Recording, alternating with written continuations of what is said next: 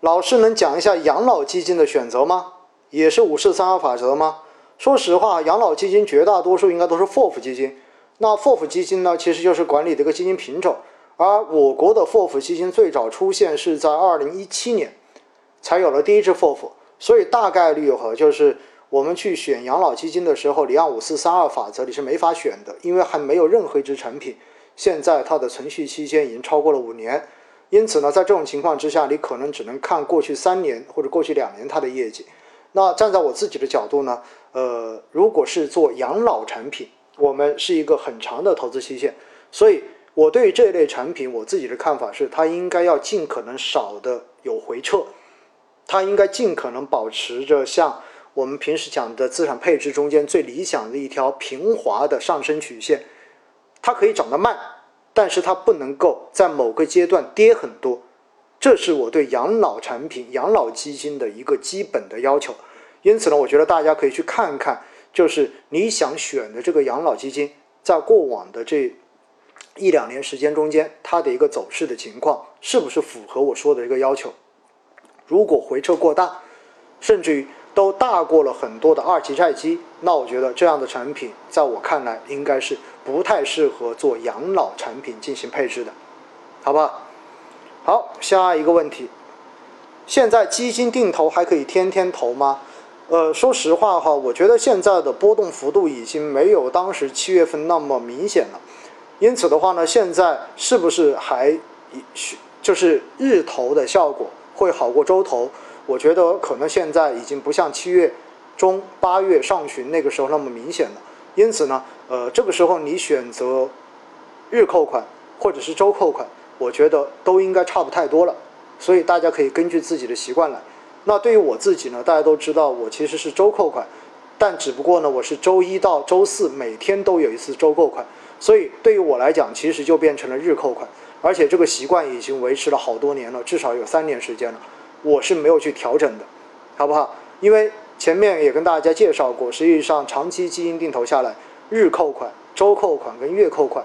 最后，对于你的整个定投的长期收益率影响并不大，所以大家不要过于纠结这个问题，好不好？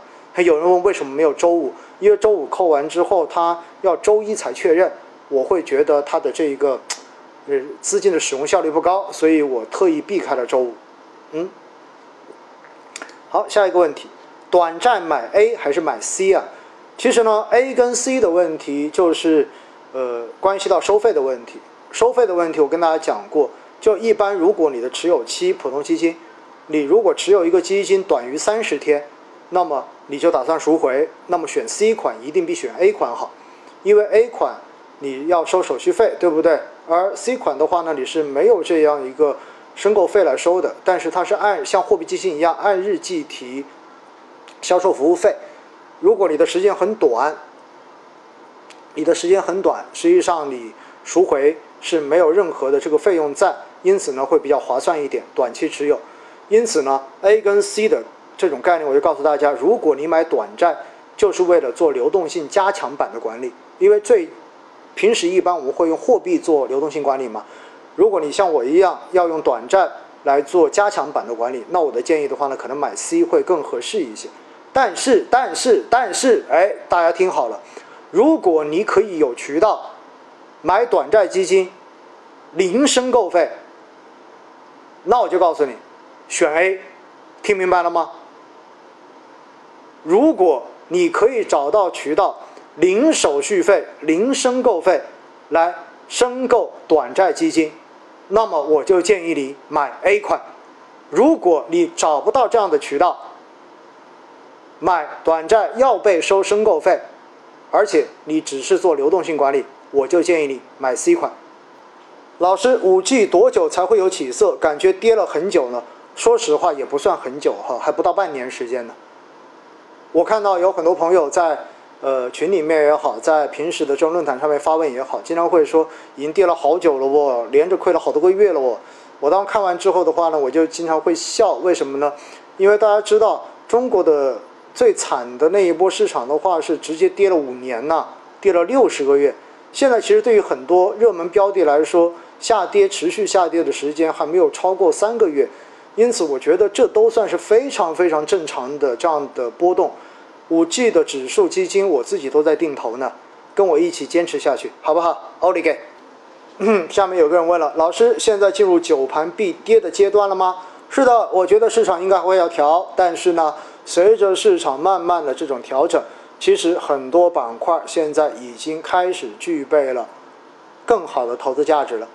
这一点的话呢，从我每周公布的那一个，就是我公众号上面写的那个估值表跟资金的流向，大家应该也看得到。慢慢的，其实现在像休闲服务等等这些板块。已经开始出现主力资金的净流入了，不像当时七月份、八月份，全部都是净流出的状态了。也就意味着相关板块经过调整之后，实际上慢慢的，当大家都不看好的时候，很多聪明资金又开始在这个位置开始进行布局了。但是市场还会不会跌？我觉得应该大概率还会调一调，因为市场往往都是让大家都觉得没希望的时候，然后它又开始往上了。就是这样的一个过程啊。